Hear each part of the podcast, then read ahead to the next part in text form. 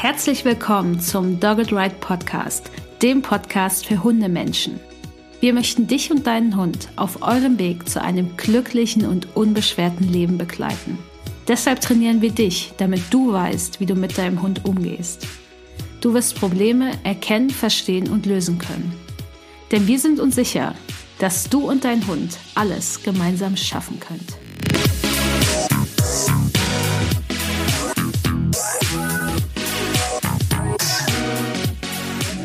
Hallo und herzlich willkommen zur Folge 38 des Dogged Ride Podcasts.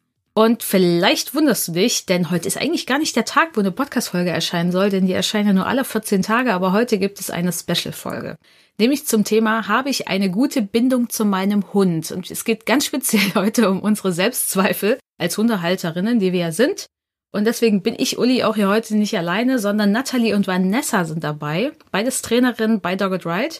Und ja, wir werden heute eigentlich äh, euch unsere Selbstzweifel preisgeben, wenn wir welche haben. Vielleicht haben wir auch keine. Ist jetzt vorher nicht abgesprochen. ich weiß nicht, wie es bei den anderen aussieht. Genau, deswegen gibt es eine Special-Folge, denn in ein paar Tagen gibt es ein kostenloses Online-Training zum Thema Bindung aufbauen von uns und mit mir natürlich. Mehr dazu gibt's auch noch mal später und den Link dazu findet ihr natürlich in den Show Notes. Es findet am Mittwoch, den 10.3. statt. Das heißt, ihr könnt euch jetzt dafür noch anmelden. Und diese Folge wird, glaube ich, auch persönlicher als vielleicht die anderen Folgen. Wer weiß. Und ja, es geht um das Thema Bindung. Und in Mensch- und Tierbeziehung besteht natürlich immer eine Abhängigkeit. Der Hund ist in gewisser Weise von uns Menschen abhängig, da er, ja, der kann sich da draußen nicht bewegen, zumindest wenn er jetzt in der Stadt wohnt. Der, die Hunde könnten vielleicht überleben, aber sie leben ja mit uns zusammen. Und heutzutage ist es seltener der Fall, dass Hunde als Nutztiere gehalten werden. Zum Beispiel, dass Hunde als reiner Wachhund gehalten werden, haben wir heute sehr viel seltener als vielleicht noch vor 30, 40, 50 Jahren. Oder zum Beispiel, es gibt natürlich auch Hunde, die werden als Nutztiere gehalten, wie zum Beispiel Hunde, die zum Vermehren da sind. Das ist natürlich auch moralisch und ethisch doof. Aber natürlich gibt es das noch. Aber wenn du diesen Podcast hörst, ist dein Hund bestimmt kein Nutztier sondern ist eher ein Familienmitglied für dich äh, oder du liebst deinen Hund, er gehört einfach zu deiner Familie und ja, du weißt auch, dass zwischen euch eine Bindung entsteht. Vielleicht fragst du dich auch, ist da eine Bindung? Hab vielleicht nur ich eine Bindung zu meinem Hund oder nicht? Oder was auch immer. Aber genau, es geht einfach darum, dass Bindung zwischen Hund und Mensch existiert. Das setzen wir jetzt einfach mal voraus oder dass es generell möglich ist. Und ansonsten ist es natürlich so, dass Bindung oft, wenn man schaut, dieses Verhältnis beschreibt zwischen einem Fürsorgenden, dem Menschen, und dem Fürsorgebedürftigen, was in diesem Fall der Hund ist. Denn der Hund ist, was Bedürfnisbefriedigung angeht, schon von uns abhängig. Wir öffnen den Futtersack und geben ihm was zu essen oder kochen ihm was und machen es in den Napf. Wir gehen mit ihm Gassi. Er hat jetzt meistens nicht so freien Zugang zu diesen ganzen Sachen. Wir haben da schon irgendwie eher die Kontrolle drüber. Und deswegen entsteht natürlich auch diese gewisse Abhängigkeit. Und ich möchte gerne noch eine Definition geben, wie Bindung entsteht. Und zwar Bindung entsteht durch die Wahrnehmung, Interpretation und Beantwortung von Bedürfnissen. Dadurch entsteht Bindung. Das ist die Definition von Susanne Mirau. Die ist aus dem Buch Muttersein. Also ich kann euch das Buch sehr empfehlen, wenn euch äh, dieses Thema ein bisschen auf einer ganz anderen Ebene interessiert. Das hat jetzt natürlich gar nichts mit Hunden zu tun, aber auch zwischen Mensch und Hund entsteht Bindung genau dadurch. Und Bindung wird doch oft gesehen, wenn es, wenn man so schaut, gerade in Bezug auf Hunde. Für Hunde und Menschen bringt diese Bindung auch sehr, sehr viele Vorteile beim Überleben. Vor allen Dingen natürlich auch für den Hund. Deswegen hat sie große Vorteile und wird deswegen eingegangen und sie entsteht, wenn freundliches Verhalten ausgetauscht wird. Und die Befriedigung von Bedürfnissen ist meistens sehr freundliches Verhalten. Und deswegen entsteht eine Bindung zwischen Mensch und Hund. Nur vielleicht fragt ihr euch, ja, bei mir und meinem Hund funktioniert das aber irgendwie nicht so. Und eigentlich müsste das doch was komplett Natürliches sein, was dann irgendwie da ist, wofür ich mich gar nicht anstrengen muss, mein Hund auch nicht. Und wir laufen über eine Wiese und alles ist super happy und glücklich, so wie man sich das so vorstellt, vor allen Dingen, wenn man sich einen Hund zu sich holt. Dann merkt man doch, hm, der Hund hat Probleme im Alltag, ich krieg das irgendwie doch nicht hin. Ich weiß aber auch nicht wie. Und ich habe jetzt vor ein paar Tagen ich werde ja gerade Mutter. deswegen kommen wir auch ein bisschen auf das Thema. Und deswegen mache ich mir darüber auch mehr Gedanken, auch in Bezug auf Aski, mein Hund. Und ich habe eine Podcast-Folge gehört, ging überhaupt nicht um Hunde, war der Hebammensalon von Karin Dannhauer und Sissy Rasche. Und Karin Dannhauer meinte so, da ging es um das Thema Stillen. Ja, Stillen ist genau wie Sex und Beziehung. Alles eigentlich so einfach und natürlich und so klappt ja auch. Nur trotzdem machen wir so ein, ein riesen Shishi darum und machen uns ganz viele Gedanken und in Wirklichkeit funktioniert es ja doch nicht so einfach. Das war jetzt kein konkretes Zitat, das war nur sinngemäß das, was sie gesagt hat. Und ich dachte mir so, ja, dasselbe gilt auch für die Bindung zum Hund, denn eigentlich ist es doch so einfach, ein tolles Leben mit dem Hund zu haben, den man zu Hause hat. Und dass das alles so harmonisch und schön ist. Aber bei den Menschen, die zu uns ins Training kommen, ist das meistens überhaupt nicht so. Diese Menschen leiden, die zweifeln und fragen sich, ob sie überhaupt eine Bindung haben. Viele Leute, die uns anschreiben, fragen sich das auch. Und wir stellen auch fest im Training oder ich stelle das fest, es sind natürlich auch meistens Frauen oder als Frauen sozialisierte Menschen, die sich diese Frage stellen. Und das hat natürlich auch Gründe. Männer oder als Männer sozialisierte Menschen machen sich da tatsächlich weniger Gedanken oder sehen das ein bisschen lockerer.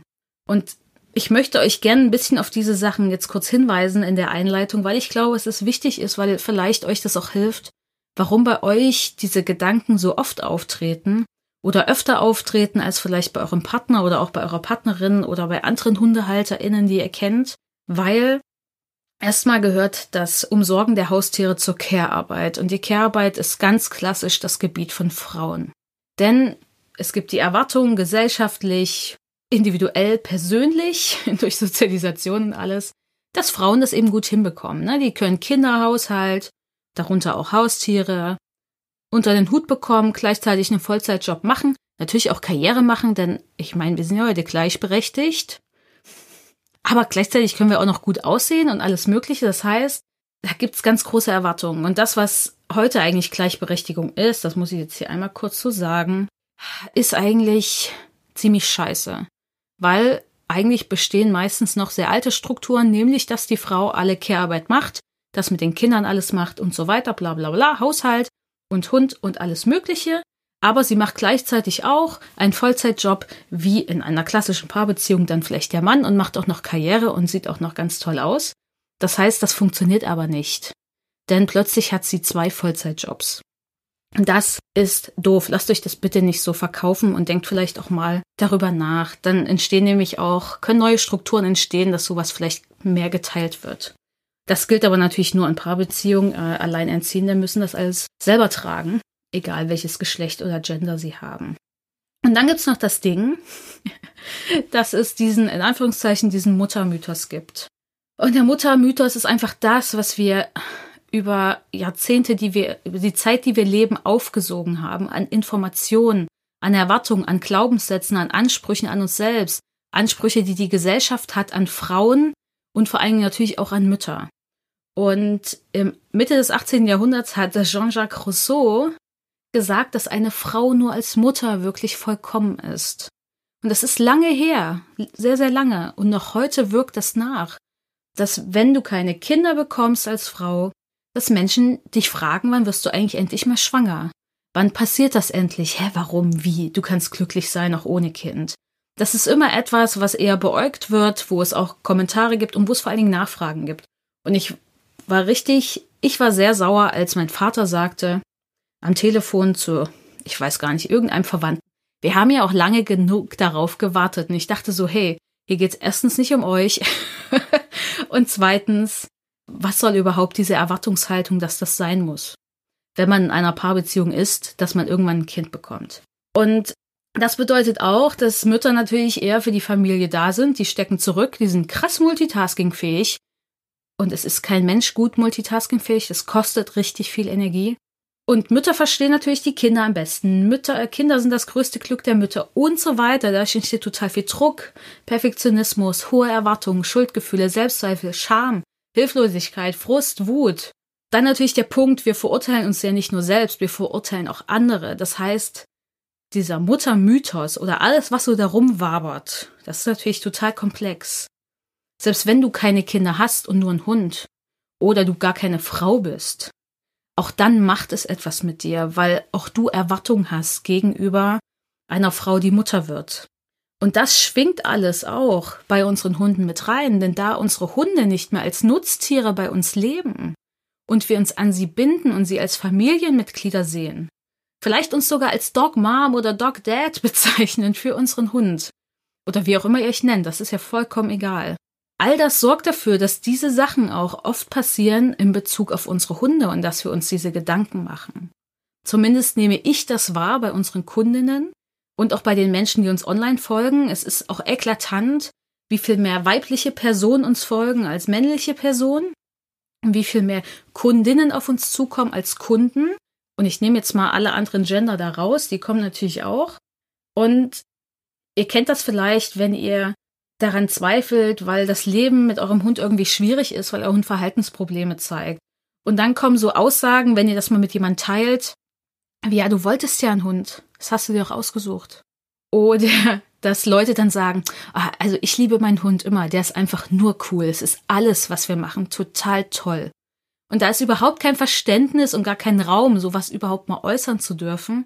Auf der anderen Seite gibt's aber, wenn sowas geäußert wird, total viele, die dann auch sagen, endlich sagt das mal jemand, ich traue mich das nicht, ich traue mich das kaum zu denken. Und ich kenne das von mir, denn ich habe es extrem bereut, mehrere Hunde zu haben. Als wir noch drei Hunde hatten, ich habe es einfach nur bereut. Das war natürlich jetzt nicht so geplant. Ich habe die mir jetzt nicht ausgesucht, aber ich hatte zwei Hunde, lerne einen Mann kennen mit Hund, plötzlich sind es drei. Ich habe es bereut. Ich fand das nicht toll. Das war keine günstige Hundekonstellation, es war doof. Aber das auch überhaupt zuzugeben, war super schwer. Damit klarzukommen, war super schwer. Und ich habe mich natürlich da auch wie eine Versagerin gefühlt. So, noch ein anderes Beispiel, ganz anderer Kontext. Die Ernährung der Hunde. Bei Kindern ist ja auch so stillen immer das Ding, ja, Säuglinge müssen gestillt werden, Muttermilch ist das Beste. Muttermilch ist sicherlich auch faktisch gesehen das Beste. Aber es funktioniert manchmal nicht. Es funktioniert nicht, aus welchen Gründen auch immer oder aus welchen Entscheidungen auch immer. Und eine Bindung entsteht, wenn ich den Säugling füttere und sein Bedürfnis befriedige. Das muss jetzt nicht mehr der Brust- und Muttermilch sein. Mal ganz davon abgesehen. Aber da gibt's total viel dazu, was da auch rumwabert. Bitte fütter dein Kind nicht in der Öffentlichkeit und bitte auch nicht, wenn es zu alt ist. Das ist nämlich auch weird, aber bitte still es auf jeden Fall, ansonsten ist ganz schlecht. Und wenn wir unsere Hunde ansehen, ist das dasselbe. Was? Du fütterst deinem Hund dieses Trockenfutter? Also ich barfe ja, das ist echt das Beste für Hunde. Aber bitte dann mit 75% Fleischanteil, denn weniger ist ganz schlecht. Und natürlich sind so fachliche und sachliche Diskussionen darüber, was eine gute Hundeernährung ist und so weiter. Das alles total wichtig und richtig. Aber das, was oft passiert ist, dass wenn wir das so hören, hm, die füttert aber dieses Futter, ist ja gar nicht so gut, dass wir diesen Menschen bewerten in seiner Qualität und in seinen Fähigkeiten. Und das machen wir manchmal bewusst, oft aber auch unbewusst. Oder wir hören das und bewerten uns selbst und sagen, ah ja, scheiße. Wenn ich so manchmal höre, jemand sagt, ja, ich koche, na, meine Hunde kriegen nur das, ich esse nur Natürliches, also kriegt mein Hund auch nur so Natürliches, nichts aus der Tüte. Da denke ich mir auch so, ja, ich sehe hier mein Trockenfutter Container stehen äh, mit einem guten Trockenfutter drin und habe dann trotzdem ein schlechtes Gewissen, dass ich das nicht so mache, weil das zeitlich für mich nicht geht, mich zu sehr stresst und ich wüsste, okay, der Stress hat auch dann keine guten Auswirkungen auf uns, aber dennoch habe ich ein schlechtes Gewissen, weil ich denke, ich muss das hinkriegen. Und das sind wieder Sachen, die uns eingetrichtert werden, strukturell eingetrichtert werden, in der Sozialisation noch eingetrichtert werden, dass wir das hinkriegen müssen. Und nicht einfach sagen können, ach, fuck off. Es geht auch so. Es ist trotzdem vielleicht ein gutes Futter oder es ist okay. Und ja, das sind alles Dinge und Natürlich ist das jetzt nicht nur für Frauen schwierig, dass das Patriarchat uns so viele schöne Sachen einredet, das ist auch für Männer schwierig, denn wenn ein Mann sich als Dog Dad bezeichnet, wird er bestimmt seltsamer angeschaut, als wenn eine Frau sich als Dog Mom bezeichnet. Ihr könnt auch mal schauen, wie die Hashtag-Verteilung bei Instagram ist mit Hashtag DogDad und DogMom. Das ist ein großer Unterschied von neun Millionen Suchergebnissen. Und auch wenn ein Mann zu Hause bleibt, für, für die Kinder, nicht mehr arbeiten geht und vielleicht ein bisschen mehr als zwei Monate Elternzeit nimmt, ist das ja schon ein Riesending. Männer kriegen noch Preise dafür, dass sie zu Hause bleiben und Kinder betreuen, während die Frau ihre Karriere macht und ihren Job nachgeht. Und all das hat Auswirkungen auf euch auch als Hundehalterin, dass ihr euch fragt, bin ich wirklich eine gute Hundehalterin? Denn wenn ich das nicht bin, dann stimmt das auch mit der Bindung nicht. Und dann kommen da die Selbstzweifel, die falschen Erwartungen oder ihr schaut nur auf die Leistung eures Hundes, was Verhalten angeht und schließt natürlich daraus, dass die Bindung schlecht ist. Oder ihr fragt euch, warum ist das bei anderen eigentlich so einfach? Warum klappt das bei uns nicht? Warum sieht das bei denen auf Instagram alles immer so schön aus. Und mein Hund zieht eigentlich die ganze Zeit nur an der Leine. Und ja, darüber wollen wir heute ein bisschen sprechen. Und lange Rede, kurzer Sinn. Sorry für meine Ausführungen, meine wütenden Ausführungen. Frauen dürfen übrigens auch nicht wütend sein. das wisst ihr ja alle. Vor allem keine Mütter. Und ja, deswegen mal kurz eine Frage. Erstmal Hallo an Nathalie und Vanessa, die da so schön ruhig im Hintergrund warten. Hallo. Hallo. Sehr gut. Ja, ich würde euch erstmal gerne mal fragen, ob ihr beide, ich weiß auch nicht, äh, müssen mal schauen, wer anfängt. Wir haben noch einen Podcast zu dritt aufgenommen. Es ist ja gar nicht geklärt, wie das so funktioniert. Wurdet ihr eigentlich schon mal von irgendjemand anderen angesprochen auf die Bindung, die ihr zu eurem Hund habt? Egal ob jetzt ein dummer Spruch oder im positiven Sinn oder oder hat irgendeine Aussage mit euch was gemacht, äh, bezogen auf die Bindung zwischen euch und eurem Hund? Tatsächlich ähm, war das bei mir immer so, dass viele gesagt haben, auch als Jobi es so zwei, drei Tage bei mir war, oh, sie liebt dich total, oh, sie mag dich ja total und ähm, sie guckt immer ganz viel nach dir und sie möchte bei dir sein. Und das hat sich auch schon im äh, Tierheim tatsächlich so rausgestellt. Also es war eher das so, dass Jobi mich ausgesucht hatte und die kam halt an und hat gesagt, ja, das machen wir jetzt. Und das war dann halt tatsächlich auch so. Es gibt ein furchtbar kitschiges Bild von uns, da sieht man das tatsächlich auch ganz gut, dass wir uns schon sehr, sehr mochten. Und äh, total viele haben mir das auch mal erzählt, inklusive einer Hundetrainerin, die auch gesagt hat, Mensch, eure Bindung ist ja auch total schön. Nur leider hat es, äh, gab es trotzdem Probleme und es hat trotzdem gar nicht so viel funktioniert, wie ich gerne gehofft habe. Ja, bei mir war das ganz ähnlich mit Mara auf jeden Fall da wurde mir auch von allen, die uns so gesehen haben, gesagt, boah, wie die dich anschaut, die himmelt dich ja total an, die liebt dich voll. Also wirklich, ich habe damals nur solche Sprüche bekommen und ja, die, die ist halt auch super anhänglich und bis heute ist die, die ist halt mein Erstgeborenes.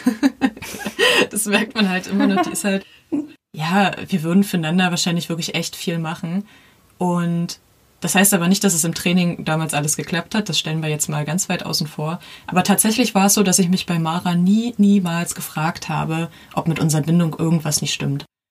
Bei Simon sah das komplett anders aus, weil dieser Hund hat mich die ersten Wochen mit dem Arsch nicht angeguckt, muss ich leider echt zu so sagen. Er war, ist halt komplett unterschiedlich. Und mittlerweile durch unser Training, und jetzt ist er ja auch schon über ein halbes Jahr da, ist es aber tatsächlich so, dass ich zwei Hunde habe, die am liebsten den ganzen Tag Sachen mit mir machen würden.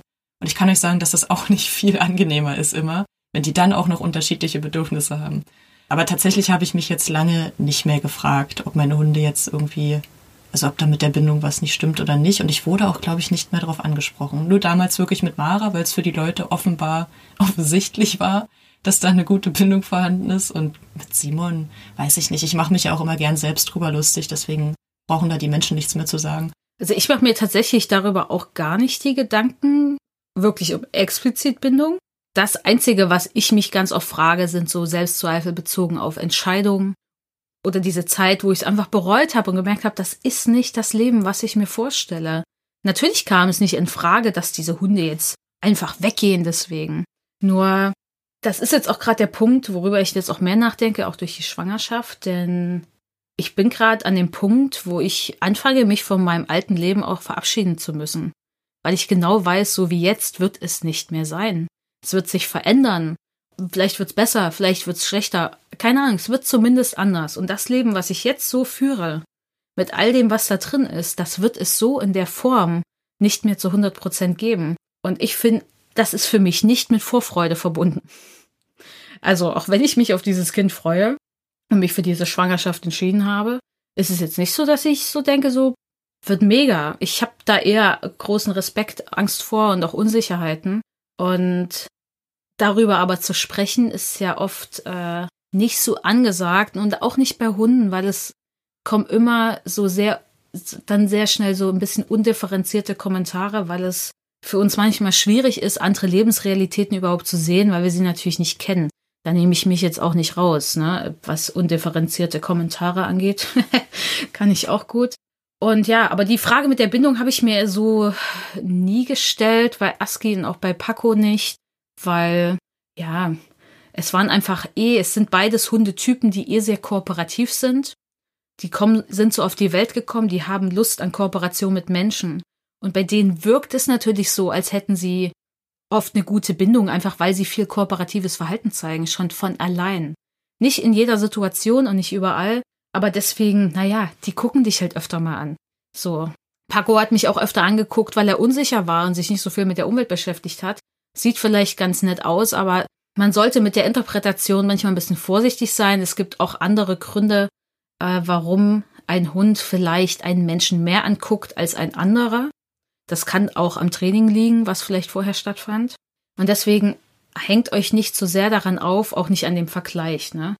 Oh, die Hundin guckt aber Vanessa so toll an, das macht mein Hund nicht, also hat er keine Bindung. Das ist Bullshit. Oder, oh, der erst, die erst, das erste Kennenlernen war nicht der Hammer wie bei Natalie. Ey, das ist total okay, Leute. Das muss nicht sein. Es gibt nicht diese, diese Geschichten, die ihr übertragen könnt auf euch und euren Hund.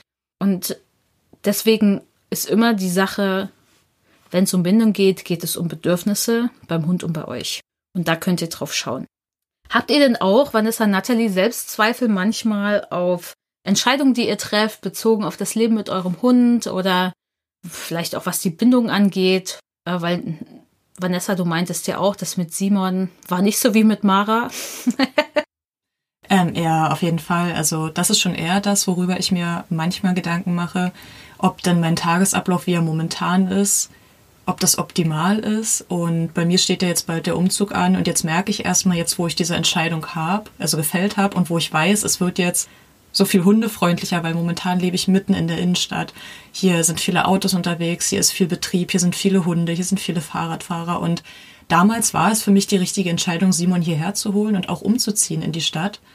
Aber wenn ich jetzt drüber nachdenke, dann bin ich mit der Entscheidung nicht mehr so zufrieden und ich zermarter mir jetzt aber nicht das Gehirn dafür, weil ich habe die Entscheidung damals nur getroffen, ich hatte einen Grund dafür und das hat bis hierhin super funktioniert. Ich merke aber, dass ich es nicht schaffe mit zwei Hunden und ich habe das große Glück, dass mein Partner halt auch zu Hause ist. Gerade durch Corona waren wir eigentlich das ganze Jahr zu Hause, dadurch konnten wir das ganz gut managen. Aber wenn ich daran denke, dass ich zukünftig auch öfter wieder allein mit den Hunden sein werde oder er alleine mit den Hunden, dann ist dieses einmal dieses Bedürfnis der Bewegung, das Simon hat, der hat einen unglaublich hohen Bewegungsdrang. Das kann ich in der Stadt ohne eine Autofahrt gar nicht stemmen. Und dann ist es aber auch so, dass Mara zum Beispiel nicht mehr ganz so gern Auto fährt, wo sie jetzt älter wird. Also sie macht so 10 Minuten, 15 Minuten immer noch gut mit. Und dann hat sie aber auch schon keinen Bock mehr auf Autofahren. Und gerade wenn es dann wärmer ist, dann kann ich wieder nur einen Hund mitnehmen, aber ich möchte auch nicht einen Hund nur zu Hause lassen. Und da sind schon, also wie du schon angesprochen hast, in der Mehrunterhaltung kommt da irgendwie auch für mich noch mehr auf mich zu, was ich durchplanen muss.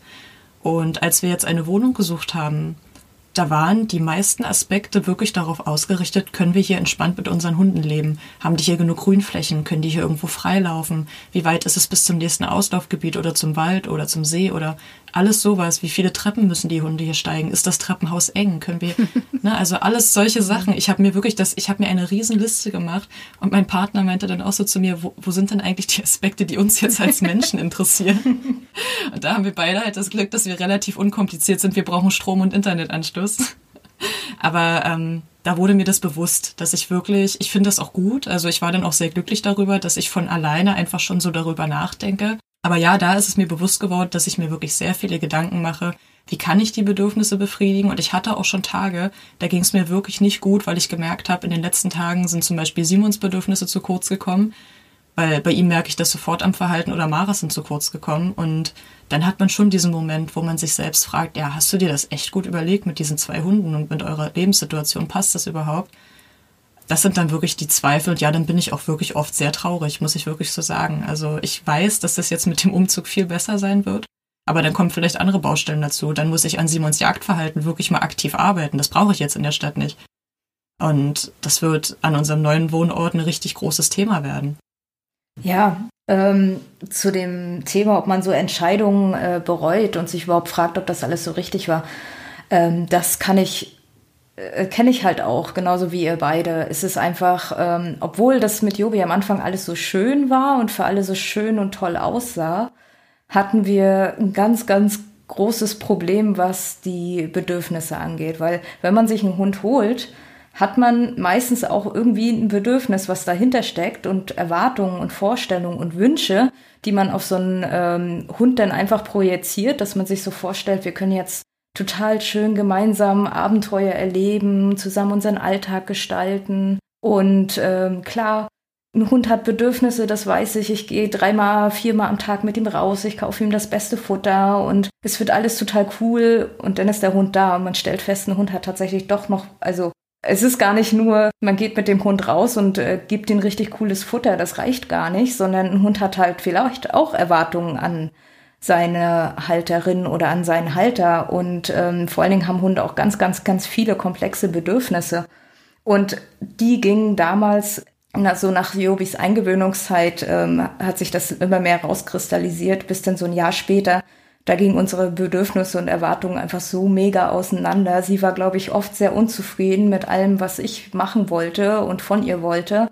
Ich war super unzufrieden, weil das, was ich mir vorgestellt habe, wie es sein würde, einen Hund zu haben, hat ja überhaupt nicht geklappt, weil ähm, ist so der schlimmste Punkt bei uns war ja tatsächlich, ich konnte mit Jobi nicht vor die Tür gehen, weil da waren Hunde und die hat sie angebellt. Ich kann nicht mit ihr im Wald gehen, weil ähm, da jagt sie. Ich kann nicht mit ihr übers Feld gehen, weil da sind Mäuse, die kann man auch super jagen. Und wenn Jobi buddelt, hat sie auch richtig gebuddelt.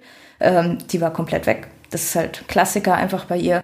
Und wir konnten nicht mal an die Ostsee gehen, weil sie ein bisschen ausrastet, wenn sie Wasser sieht. Das heißt, egal wie wir spazieren gegangen sind, das war irgendwie immer Kacke.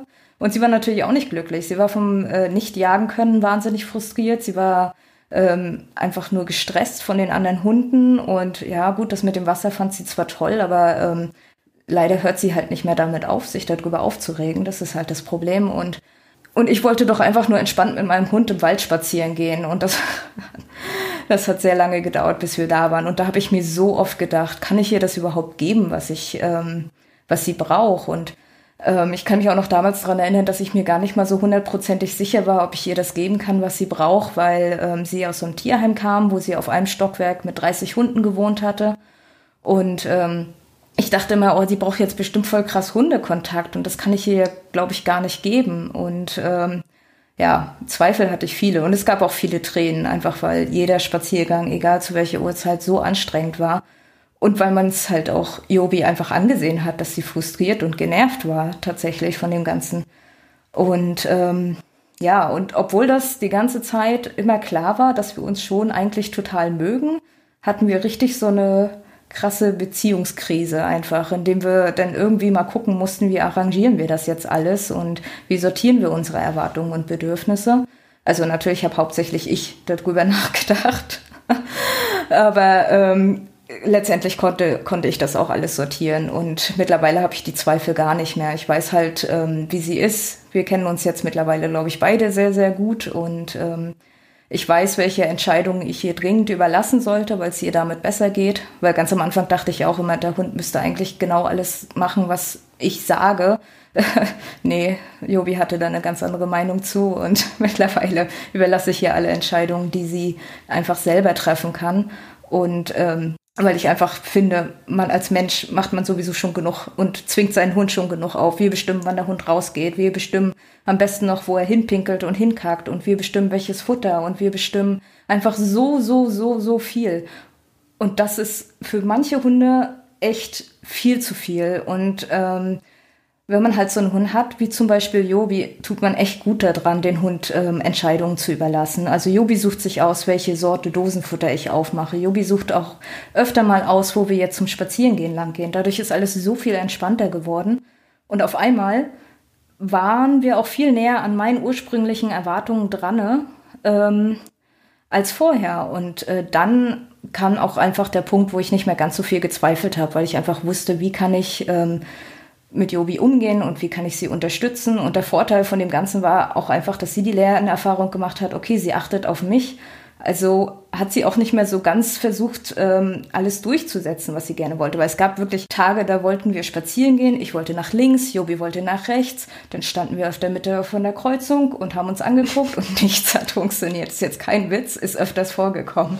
Und ähm, nachdem ich ihr aber so viel äh, Optionen und Entscheidungsfreiheit gelassen habe, ähm, ist das heute überhaupt gar kein Problem, wenn sie sagt, hallo, ich will äh, rechts und ich sage, nee, sorry, ich habe jetzt noch einen Termin, ich habe jetzt noch ein Meeting, lass mal bitte links, ich muss nach Hause. Vollkommen okay, dann kommt sie halt und ist auch gar nicht mehr frustriert davon oder genervt. Das ist, äh, hast du schön gesagt.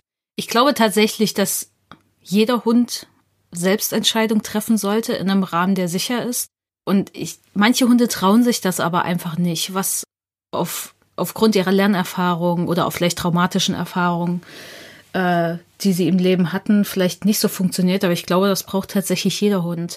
Manche ein bisschen mehr als andere. Und das ist eben dieses, welche Bedürfnisse hat mein Hund ganz individuell.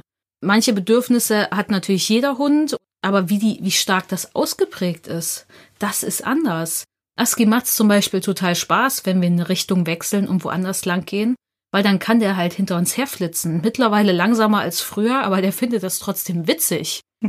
Das fand auch Paco witzig. Und wenn sie keinen Bock hatten, mussten sie ja nicht mitkommen und konnten da auch stehen bleiben. Aber die fanden das trotzdem, ich sag mal so in 95 Prozent der Fälle sind sie immer mitgekommen, weil das fanden die einfach lustig, weil sie laufen konnten. Und ein anderer Hund, ich weiß nicht, vielleicht in drei Jahren sagt Aski auch, ey, was fällt euch ein, ne? Ich laufe doch jetzt nicht zurück. Bin jetzt wirklich alt, kein Bock mehr, ich muss Energie sparen. Aber so verändern sich die Dinge und deswegen ist es total wichtig, dass ihr euch mit den Bedürfnissen eurer Hunde auseinandersetzt. Und Nathalie hat gerade was Gutes gesagt mit diesem Beispiel. Wir standen an der Kreuzung. Na, Jobi will nach links ihre Hündin, sie will nach rechts. Das beschreibt das eigentlich gut, dass es oft ein Problem gibt, wenn die Bedürfnisse von Mensch und Hund auseinandergehen. Und das ist ja jetzt eigentlich so, hä, kein Problem. Hund will nach links gehen, Mensch will nach rechts gehen. Dann sagt der Mensch vielleicht auch, okay, wir können ja heute nach links gehen. Aber es gibt sehr viele andere Dinge, die vielleicht für euch dann da draußen, die ihr gerade zuhört, nicht funktionieren. Nämlich, wenn ihr das Bedürfnis habt nach viel Körperkontakt zu eurem Hund. Aber euer Hund hat gar kein Bedürfnis nach Körperkontakt mit euch. Oder nicht auf die Art und Weise, wie ihr das gerne hättet. Zum Beispiel will euer Hund nur Kontakt liegen, ihr wollt aber unbedingt den Hund streicheln. Und das ist schwer, sich von sowas auch zu verabschieden. Von diesen Erwartungen, die man vielleicht hatte, wie das sein wird mit einem Hund. Und ich glaube auch äh, KatzenbesitzerInnen haben damit wahrscheinlich auch ein Thema, wenn sie sich wirklich eine Katze holen, die gar keinen Bock auf äh, Körperkontakt hat. Und Katzen sind meistens dann noch wehrhafter als Hunde und äh, also es könnte gefährlicher werden mit einer Katze schnell, wenn die sagt so, nein, ich mag nicht. Und das macht natürlich Probleme, weil oft kommt man dann so eine Spirale, der Mensch strengt sich vielleicht an, gibt alles, um den Hund zu überzeugen, aber der Hund sagt so, nee, ich mag nicht, der Mensch wird frustriert, der Hund ist vielleicht auch frustriert oder auch verängstigt, der Mensch wird vielleicht wütend, dann wird vielleicht auch noch der Hund wütend. Das sind keine guten Konstellationen und das schafft natürlich schnell Verhaltensprobleme. Und deswegen ist es auch gut, wenn ihr euch mal mit euren Bedürfnissen auseinandersetzt. Welche Bedürfnisse habt ihr? Ich meine, der Hund ist natürlich nicht dafür da, dass eure Bedürfnisse 100% gestillt werden.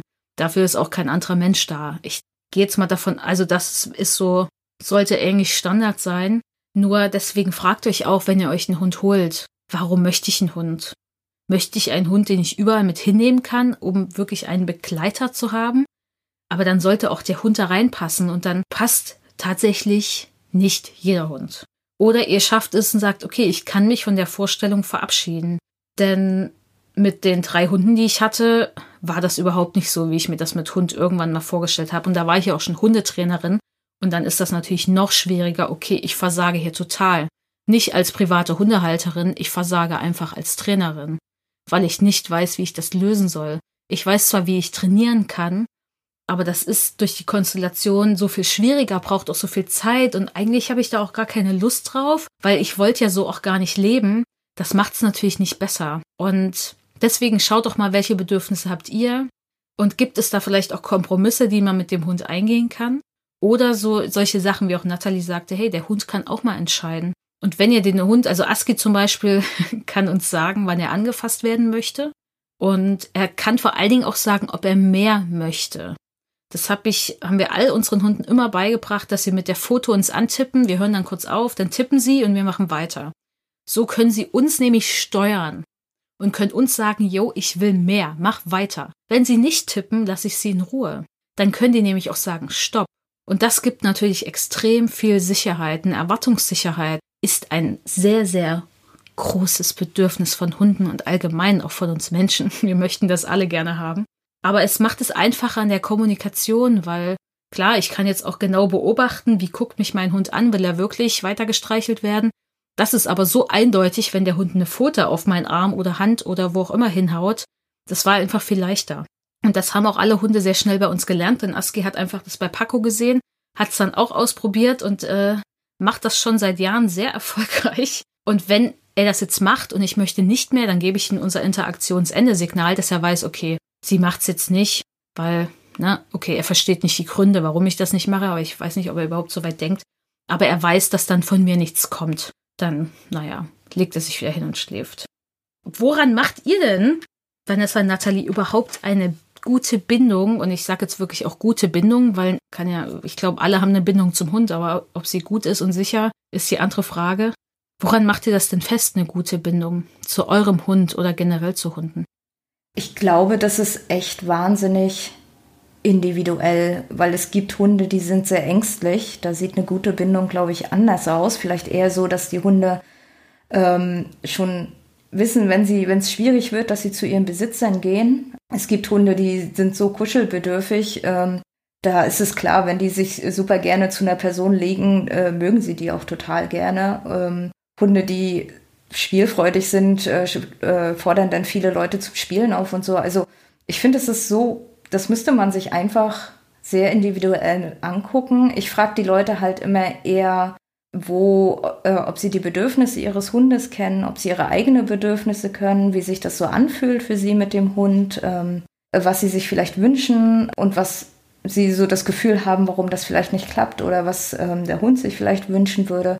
Ich denke, von der Menschenseite aus ist es einfach wichtig ähm, für die Bindung, dass wir erkennen und anerkennen können, dass der Hund ganz individuelle Bedürfnisse hat und dass wir lernen, wie wir diesen Bedürfnissen nachgehen können für den Hund. Das ist so von der Menschenseite einfach die gute Bindung. Von der Hundeseite finde ich, das ist es wahnsinnig individuell zu sagen. Weil ich finde, wenn man jetzt sagen würde, ähm, ja, du hast erst eine gute Bindung, wenn dein Hund äh, den ganzen Tag nur hinter dir herläuft und ähm, nur mit dir kuscheln will, ja, das trifft nicht auf jeden Hund zu.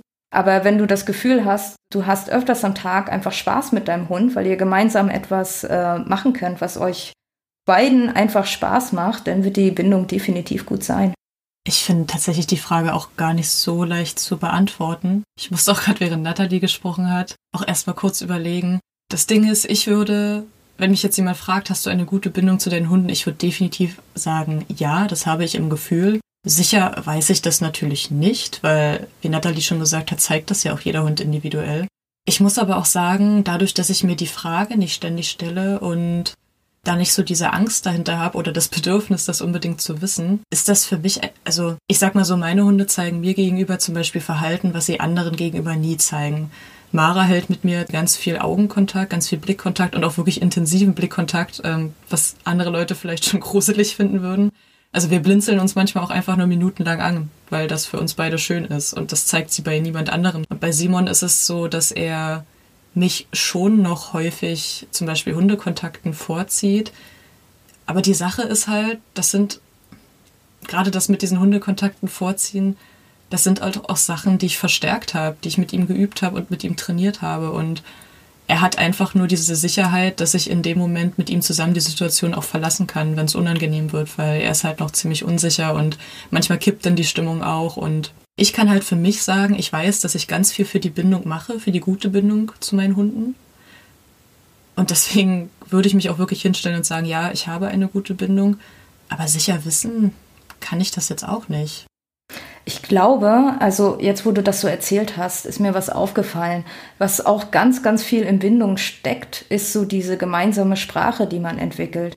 Wenn Mara dich anguckt, weiß sie, ähm, oder du weißt, ähm, was sie gerade möchte. Und Mara kann auch dich lesen und weiß, ob du jetzt gerade Zeit hast oder nicht ich habe das auch ganz viel, wenn ich mit Jobi halt draußen bin. An so einem kleinen Blick sehe ich schon ähm, genau, was sie jetzt möchte. Und das sind so Sachen, die sich einfach über Jahre so entwickelt haben. So, wir verstehen schon, was der andere meint, ohne dass das jetzt ständig benannt werden muss. Und ich glaube, das ist so das, das Endziel einer guten Bindung oder was passiert, wenn man eine gute Bindung hat. Man baut einfach, wie halt auch ähnlich mit äh, Menschen, mit denen man sehr, sehr eng zusammen ist, egal ob Freundschaft oder Partnerschaft. Man entwickelt einfach so eine ganz, ganz eigene Kommunikation und Sprache, die so Ausstehende, Außenstehende vielleicht nicht so äh, verstehen können und nicht, nicht so tiefgründig verstehen, aber ihr habt das denn halt, ihr habt das denn zwischen euch und ähm, da reicht dann meistens ein Blick und man weiß ganz genau, was der andere denkt.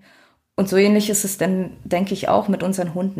Also ich finde schon, dass wenn ich jetzt so Menschen sehe, wo ich erstmal so ein Gefühl habe, hey, das sieht cool aus, dass ich das festmachen kann an was. dass ich erkenne, okay, der Hund hat anscheinend eine hohe Erwartungssicherheit in der Situation.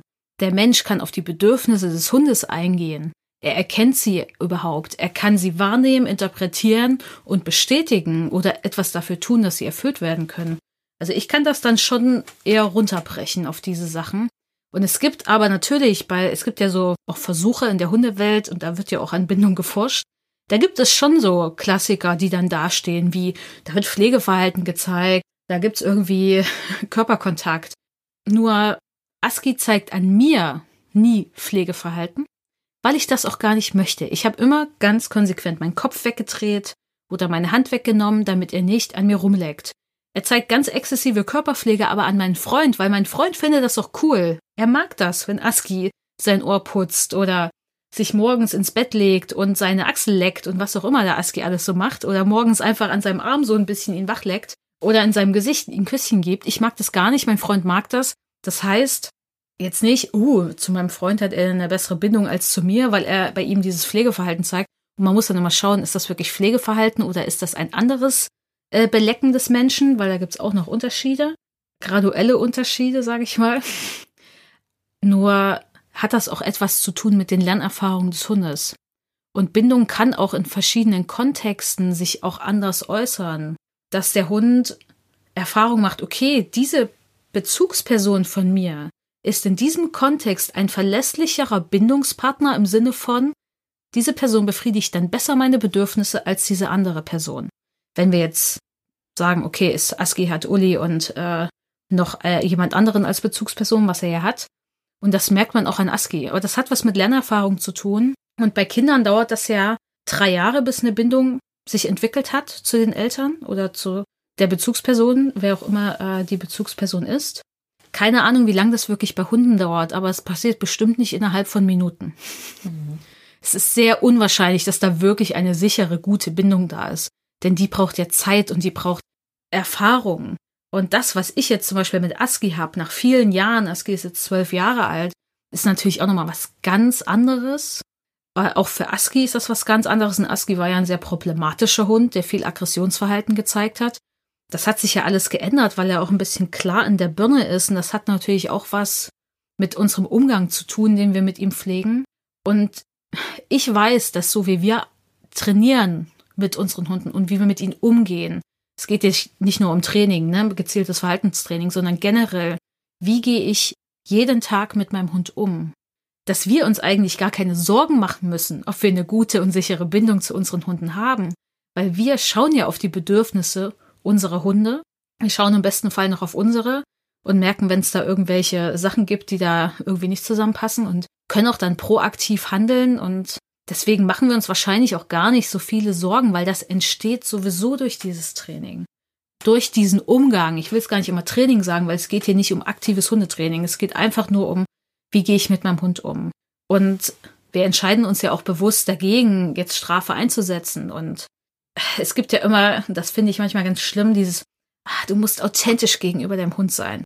Und das ist auch total cool. Also wenn ihr wütend seid, seid ihr wütend. Das ist jetzt nicht schlimm, dass ihr wütend seid. Diese Emotion ist da.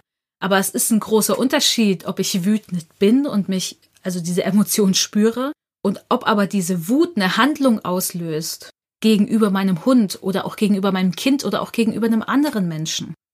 Das ist ein sehr, sehr großer Unterschied. Denn dazwischen liegt noch ein Raum. Das große Problem ist nur, dass wir vielleicht nie gelernt haben, mit solchen Emotionen auch als Mensch umzugehen weil uns vielleicht sogar die Anleitung von unserer, von unserem Bindungspartner auch vielleicht gerade als wir jung waren da gefehlt hat. Und weil man als Frau vielleicht nicht wütend sein durfte oder als Mädchen oder was auch immer. Oder als Junge auch nicht, zumindest nicht so krass. Oder weil die Verhaltensstrategien dann eben nicht gepasst haben. Aber da fehlt uns vielleicht auch dann eine Kompetenz, weswegen das nicht geht. Und klar, es ist eine Entscheidung, ob ich das machen möchte oder nicht. Aber ich brauche natürlich gewisse Privilegien oder Ressourcen, und auch Kompetenzen, um dann nicht nur zu sagen, okay, ich möchte nicht, wenn ich wütend bin, dass mein Hund es abbekommt. Das ist manchmal auch ein Weg, der Zeit braucht, der, den ich lernen muss als Mensch, wenn ich das wirklich anders machen möchte. Und deswegen lasst euch da nicht, wenn Leute sagen, ja, das muss dann am Hund raus, der muss das spüren. Ja, Nee, muss er erstmal nicht. Äh, eine tolle Erfahrung ist das bestimmt nicht. Er wird euch nicht dafür wertschätzen, das zu erleben. Ihr werdet Menschen auch nicht dafür wertschätzen. Ihr könnt es vielleicht verstehen, warum sie es machen, aber das war's dann auch. Und ja, das mal nur dazu. Und deswegen bedenkt, dass es auch Zeit braucht. Selbst wenn es vom ersten Moment an vielleicht irgendwie Klick macht, aus welchen Gründen auch immer, dann genießt das als Geschenk, aber setzt es nicht voraus. Als ich mal mit äh, ganz, ist ewig her, war noch in Leipzig, ganz, ganz viele Jahre her. Da sollte ich äh, eine Familie beraten, die wollten sich eine Hündin aus dem Tierheim holen und die war, die war vielleicht so vier, fünf Monate alt. Und dann bin ich mit denen das Tierheim und sie waren schon mal da und dieser Hund, das war eine Schäfer, irgendein Schäfer- und Mixhündin aus Rumänien oder so. Ja, und die hatte überhaupt keinen Bock auf diese Familie. Gar nicht. Die Kinder waren ihr zu aufdringlich. Ich meine, die konnten das auch alles noch nicht gut steuern, zu laut. Haben immer versucht, irgendwas mit ihr zu machen und die wollte einfach nicht. Die wollte nicht von denen angefasst werden und sonst was. Und die saß irgendwann einfach nur neben mir, hat mich angeguckt, die ganze Zeit und ist nicht mehr von meinen Beinen weggewichen. Die war einfach da. Und dann dachten die so, boah, die krasseste Hundetrainerin der Welt, man sieht den Hund zum ersten Mal und der Hund ist bei ihr und ist ganz ruhig, kneift ihr nicht die ganze Zeit in die Hände wie bei den Kindern und macht irgendwelchen Unsinn, springt an ihn hoch. Die ist ja total nett. Habe ich ihnen auch gesagt, Leute, das liegt nicht, nicht daran, dass ich hier so krass drauf bin oder so. Ich lasse diesen Hund einfach in Ruhe. Der ist einfach zu mir irgendwann gekommen. Ich habe sie in Ruhe gelassen. Und ich war wahrscheinlich die bessere Wahl jetzt als die Kinder, die die ganze Zeit mit ihr was machen wollten. Das war jetzt zu viel. Die wollten sogar in dem Raum mit der Leine mit dem Hund Gassi gehen. Also das fand diese Hündin einfach nicht cool. Das war zu viel. Und ich habe ihnen dann einfach geraten, hey, ihr braucht einen anderen Hund, der passt nicht in eure Familie. Das haben sie dann auch gemerkt. Sie haben dann auch irgendwann sich eine ältere Hündin geholt. Die hat mega zu ihnen gepasst, die war tiefenentspannt. Die fand alles toll, was die Kinder gemacht haben, weil sie es einfach toll fand, mit denen äh, zu interagieren. Aber die war so langsam und so geduldig auch bei so vielen Sachen und fand einfach Interaktion mit Menschen so toll, dass das super gepasst hat. Aber diese junge, super junge Schäferhündin, die dann sofort angefangen hat, in die Hände zu packen, weil sie keine andere Möglichkeit hatte an Verhalten in dem Moment und auch ja keine Strategien hatte, das hätte einfach nicht gut funktioniert.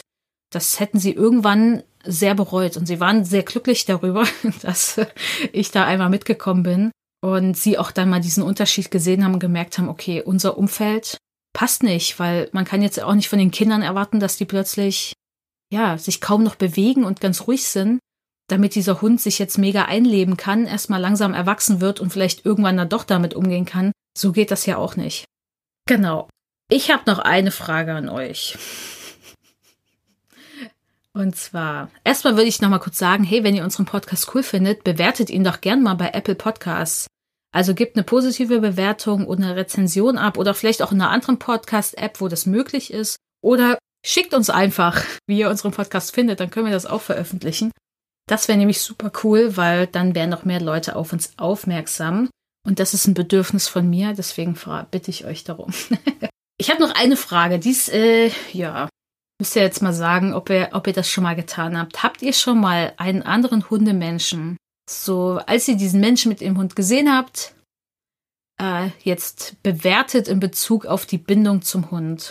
Vielleicht auch jetzt so, wo ihr sagt, okay, da war ich irgendwie eher fies oder ja, hab so viel reininterpretiert. Dass ihr das gemacht habt, weiß ich ja. Vanessa hat ja gesagt, es gibt so Menschen, da sieht man einfach, das ist cool. das ist ja auch eine Bewertung. Aber ertappt ihr euch manchmal dabei, dass ihr das auch macht und vielleicht so ein bisschen einfach schnell urteilt und sagt, äh, das nee, das finde ich nicht gut. Und ja, ist euch das schon mal passiert? Natürlich äh, passiert das mal, dass man sich, also mal davon ab, dass mein äh, Job darin besteht, ähm, Menschen zu zeigen, welche Bedürfnisse ihr Hund hat, zu einem großen Teil natürlich, nicht nur, aber zu einem großen Teil. Ähm, und das natürlich alles sehr, sehr eng miteinander verbandelt ist, äh, passiert das natürlich automatisch. Aber ich sehe das nicht so als Urteil, sondern vielleicht und ich würde auch nicht unbedingt, ich mache mir über die, an sich, über das Direktbindung mache ich mir gar nicht so eher die Gedanken, sondern eher, passen die gerade beide in ihren, mit ihren Erwartungen und Bedürfnissen zueinander oder nicht? Und wo müssen wir jetzt da ansetzen, damit das zusammenkommt? Das ist dann eher so das. Also ich muss das ja in irgendeiner Form bewerten, ob der Hund jetzt ähm, alles hat, was er braucht und ob der Mensch das jetzt bekommen kann, was er sich wünscht, damit das jetzt irgendwie zusammenkommt. Also das, das mache ich, klar, muss ich ja. Ja, also ich weiß ganz sicher, dass ich bevor ich selbst Hunde hatte, war ich immer total fasziniert davon, wenn ich gesehen habe, dass manche Leute mit ihren Hunden durch die Großstadt komplett ohne Leine und Halsband und irgendwas laufen. Das hat mich auf jeden Fall äh, gerade als Jugendliche total fasziniert. Über die Bindung direkt, ob ich dann gedacht habe, die haben eine gute Bindung. Also meistens geht es eher darum, wenn ich wirklich sehe, dass jemand nicht so nett zu seinem Hund ist, dass ich mir denke, so, hm, ja, sehr schade. Aber so richtig in Bezug auf die Bindung, ja, also ich ertappe mich wirklich ständig dabei, dass ich andere Hund-Mensch-Teams beobachte. Ähm, aber auch einfach, weil ich ja selbst auch gern dazu lernen möchte, um auch als Trainerin besser beobachten zu können. Aber das mit der Bewertung, das drängt sich natürlich in meinen Kopf, weil auch ich habe ja eine Lerngeschichte und ich war ja nicht immer auf dem Stand, den ich jetzt habe. Und früher war Bewerten halt für mich was total Normales. Also man sieht eine Person an und sofort hat man ein Urteil im Kopf. Und ich bin schon ganz stolz darauf, dass mir das mittlerweile auffällt.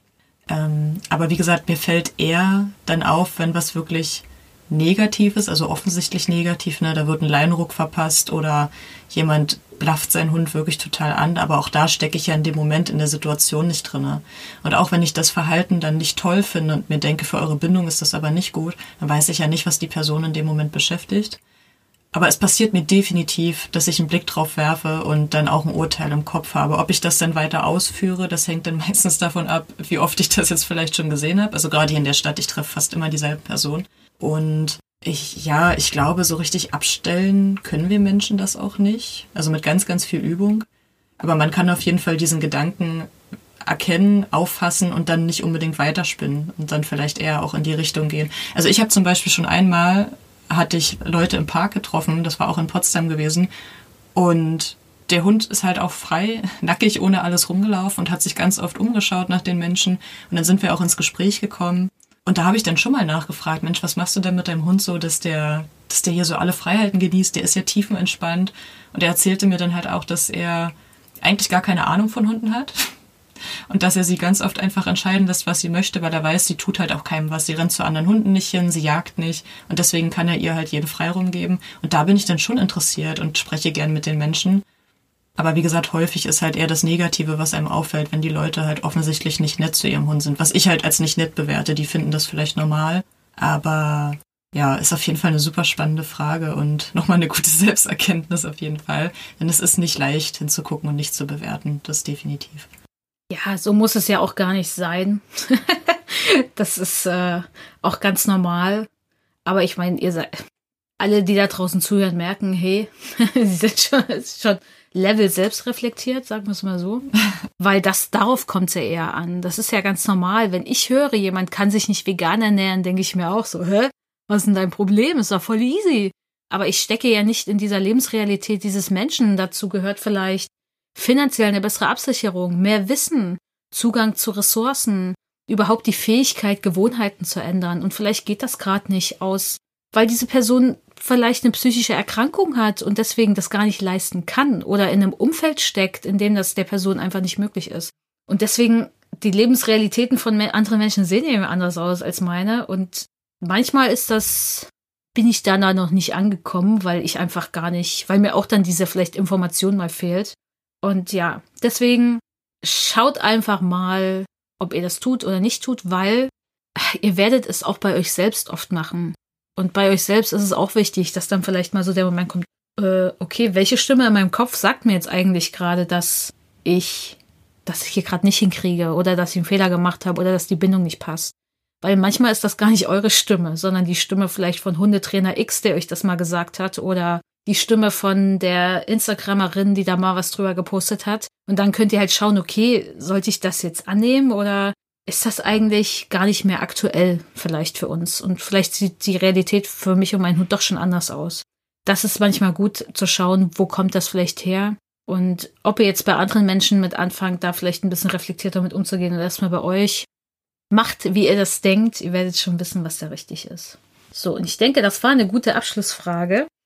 Und deswegen würde ich euch gerne jetzt noch darauf hinweisen, auf unser Online-Training. Wie du eine starke Bindung zwischen dir und deinem Hund aufbaust, ohne dich durchsetzen zu müssen, ohne Selbstzweifel und vor allem ohne Pathos. Denn das äh, brauchen wir da irgendwie auch nicht. Wir brauchen vor allen Dingen ein bisschen Informationen über die Bedürfnisse des Hundes. Das Online-Training ist kostenlos und findet am Mittwoch, den 10.3. statt, von 19 bis, ich würde sagen, 21 Uhr, da so auch noch eine halbe Stunde ungefähr Zeit eingeplant ist für eure Fragen. Und in diesem Online-Training geht es um mit dem Hund auf Augenhöhe, wie du statt die harte Rudelführerin zu spielen, deinen Hund besser verstehst und mit ihm kommunizierst.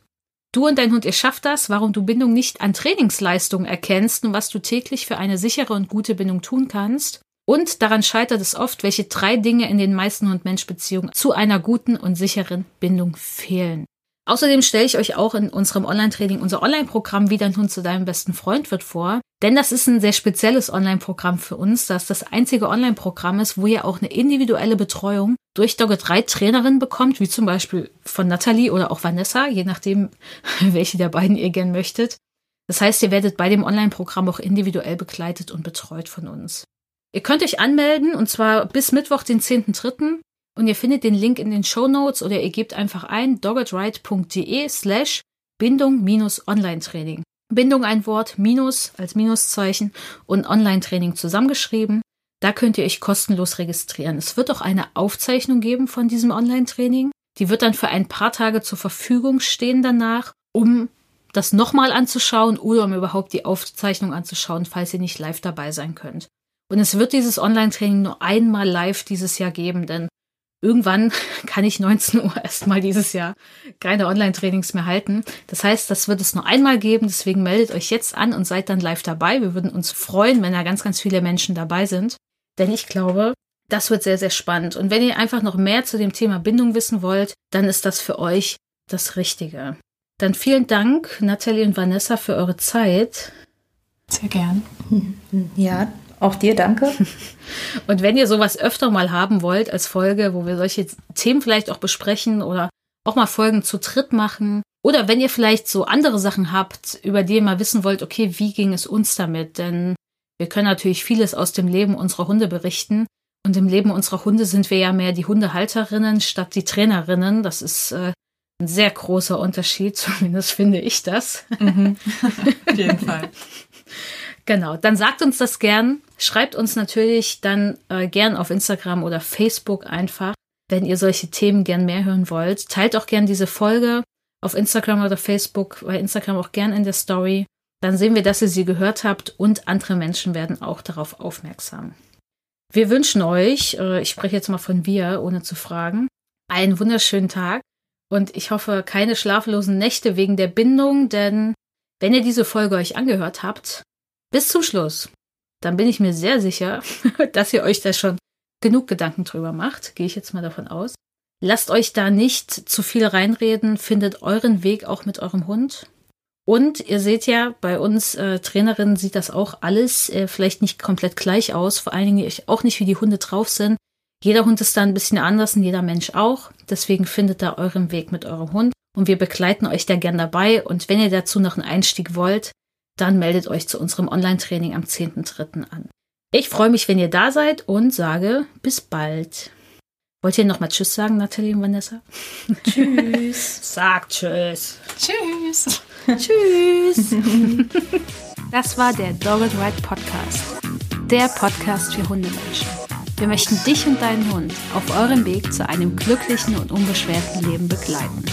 Deshalb trainieren wir dich, damit du weißt, wie du mit deinem Hund umgehst. Du wirst Probleme erkennen, verstehen und lösen können. Denn wir sind uns sicher, dass du und dein Hund alles gemeinsam schaffen könnt.